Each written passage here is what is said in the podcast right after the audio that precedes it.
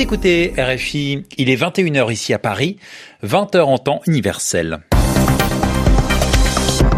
Romain Ozoui. Bonsoir à tous, bienvenue dans votre journal en français facile, présenté ce soir en compagnie de Sylvie Berruet. Bonsoir Sylvie. Bonsoir Romain, bonsoir à tous. À la une de l'actualité ce soir, le pape est au Japon. François doit effectuer une journée marathon ce dimanche avec deux déplacements à Nagasaki et à Hiroshima, les deux villes dévastées par la bombe atomique en 1945. Des élections à Hong Kong ce dimanche, un scrutin local, mais un enjeu très large. Il s'agit de savoir si les électeurs vont soutenir les candidats pro-démocratie. Et puis à, à, la fin de ce journal en français facile, vous retrouverez, comme chaque samedi, le mot de la semaine avec Yvan Amar. Soyez les bienvenus. Les journaux. Le journal en français facile. En français facile. Une visite sous le signe de la lutte contre les armes nucléaires pour le pape. Oui, François est arrivé ce matin au Japon. Alors c'est la suite de sa tournée asiatique. Il se rendra ce dimanche dans deux villes symboles des conséquences de la bombe atomique. C'est Nagasaki et Hiroshima, les deux villes dévastées lors de la Seconde Guerre mondiale. Au total, plus de 210 000 personnes avaient été tuées. Alors au Japon, le souvenir reste fort, mais aujourd'hui, 74 ans après, le pays ne rejette pas pour autant l'arme nucléaire. Correspondance à Tokyo de Frédéric Charles. Avant son voyage au Japon, le pape François fait diffuser sous forme de carte postale avec sa signature la photo d'un petit garçon transportant sur son dos, dans les ruines de Nagasaki, le cadavre de son frère. François devrait être le premier pape à déclarer à Nagasaki et à Hiroshima l'illégitimité morale de la possession des armes nucléaires. Jusqu'ici, le Vatican se contentait de s'élever contre la puissance destructrice de la bombe et considérait la dissuasion nucléaire comme un moindre mal. Pour le pape jésuite, avoir des armes atomiques, c'est menacer de s'en servir. Il faut mettre en cause leur possession. Au Japon, la mémoire de l'horreur nucléaire s'estompe. Et le pays de Nagasaki et d'Hiroshima n'a pas signé le traité de l'ONU sur l'interdiction des armes nucléaires. Peut-être parce qu'il dépend pour sa sécurité du parapluie nucléaire américain. Mais face à une Corée du Nord qui se déclare puissance nucléaire, et face aussi à la montée en puissance de la Chine, le Japon veut maintenir une capacité nucléaire, malgré l'accident de Fukushima, pour se doter à son tour, si nécessaire, de la bombe atomique. Frédéric Charles, Tokyo, Et on va rappeler le contexte de la visite de François au Japon. Il est le premier pape à se rendre dans ce pays depuis Jean-Paul II en 1981 le Japon où le catholicisme est très minoritaire, c'est-à-dire qu'il est très peu présent, hein, seulement 440 000 fidèles sur une population de 126 millions d'habitants. Et on part maintenant, Romain, à Hong Kong, où des élections sont prévues demain dimanche. Oui, dans le contexte de crise que l'on connaît, avec les manifestations des militants pro-démocratie qui durent depuis cinq mois maintenant. Alors il s'agit d'élections locales qui vont permettre de désigner les élus qui seront en charge des activités culturelles, des fonds publics ou encore du ramassage des ordures. Mais derrière ces enjeux, la grande question concerne le score des candidats pro-démocratie. Est-ce que les électeurs vont les soutenir? Selon cette figure du camp pro-démocratie justement, ce qui s'est passé ces derniers jours peut changer la donne à savoir l'occupation par les manifestants du campus de l'université polytechnique de Hong Kong et les violences qui ont eu lieu. Écoutez, Hanson Chan, elle était la secrétaire en chef du gouvernement de Hong Kong sous mandat britannique.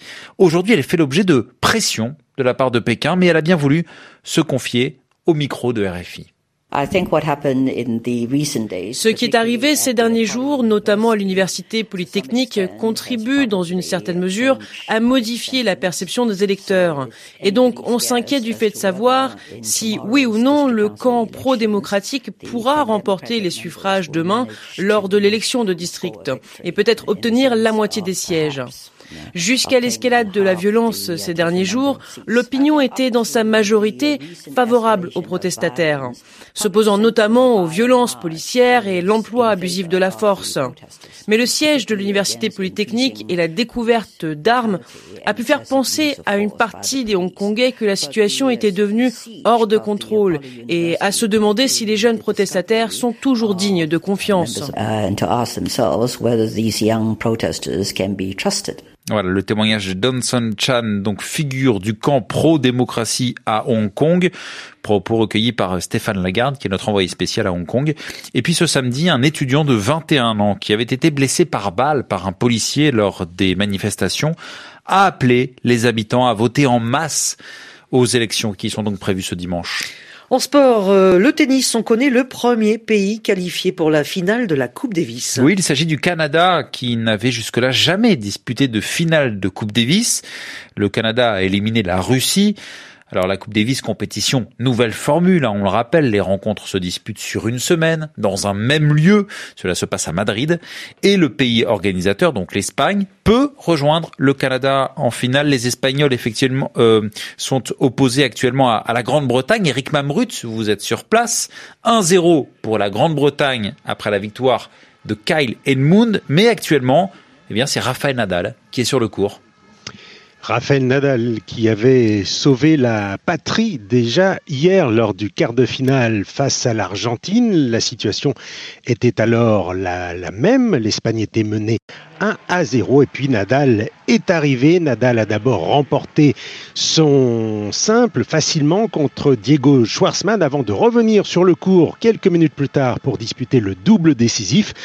Match remporté là encore jusqu'au bout de la nuit à 1h du matin par les Espagnols qui reviennent donc dès le lendemain pour disputer cette demi-finale. 1-0 donc pour euh, la Grande-Bretagne. Nadal qui arrive à nouveau, mais là c'est un petit peu plus compliqué parce que Daniel Evans, son adversaire, fait un bon match. Il a résisté pendant une heure avant de perdre la première manche sur le score de 6 jeux à 4. Nadal qui a les choses en main. Il mène 1-0 dans la deuxième manche mais le temps qu'il passe sur le cours actuellement pourra compter, pourrait compter, puisqu'il va devoir donc juste après jouer le, le double décisif et physiquement peut-être il pourrait tirer la langue à un moment donné l'espagnol. Eh bien merci Eric Mamrut en, direct de Madrid pour euh, RFI. Un mot de football pour vous dire que dans la 14e journée de Ligue 1, Lyon a battu Nice cet après-midi 2 buts à 1. Les Lyonnais remontent à la cinquième place du classement. 21h 7 minutes ici à Paris.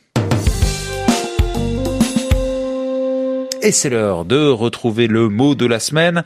Et après les manifestations records qui se sont déroulées ce samedi en France pour dire non aux violences conjugales, eh bien, Yvan Amar a retenu le mot féminicide alerter les pouvoirs publics sur le drame des féminicides, pointer du doigt l'importance de trouver une réponse appropriée, une réponse efficace pour empêcher ces meurtres et de façon plus générale ces violences faites aux femmes, c'était bien le thème de la manifestation qui se déroulait aujourd'hui à Paris et qui mettait en avant ce néologisme féminicide. Un néologisme, on le sait, c'est un mot nouveau, un mot inventé récemment. Et ce mot féminicide, on le comprend facilement, il n'est pas construit à partir de rien. Il a des frères, il a des cousins, et il a une construction très claire. Occidere, en latin, est un verbe qui signifie tuer. Et à partir de là, la terminaison du verbe cid, qu'on trouve dans occidere, eh bien, elle a servi à former des mots qui évoquent un meurtre. Au centre de cette série, on a le mot homicide. On le retrouve dans le vocabulaire de la justice. On parle d'homicide volontaire ou d'homicide involontaire. Et là, on évoque un homme qui s'est fait tuer. Un homme ou une femme ah, On ne sait pas trop parce que le sexe de la victime n'est pas déterminé par le mot. Homo, en latin, évoque plus la personne humaine que l'homme. Hein. Homo, ce n'est pas oui, on a deux mots en latin. L'un qui évoque le genre humain, tous les humains, et l'autre qui est beaucoup plus accentué vers quelque chose de masculin. Mais malgré tout, même si le mot a une certaine neutralité, son sens est souvent tiré vers le masculin. Hein. Et avec féminicide, les choses sont tout à fait claires. Il s'agit du meurtre d'une femme. Et dans le cas de cette manifestation, on pense bien sûr au meurtre d'une femme par un homme, le plus souvent par un homme qui lui a été lié ou qui l'est encore, un mari, un amant, un compagnon, et on reste à l'intérieur d'une série de mots qui vont pointer du doigt le rapport très proche, souvent familial ou à peu près, entre celui qui fait violence et la victime, puisqu'on trouve déjà le parricide, meurtre du père, le fratricide, celui du frère, ou l'infanticide, le meurtre d'un enfant. Eh bien, merci Yvan Amar. Merci à vous Sylvie Berruet. Merci Romain Ozoui. Laurent Philippot à la réalisation de ce journal en français facile qui s'achève à présent 21h10 ici à Paris. Ce mardi, vivez sur RFI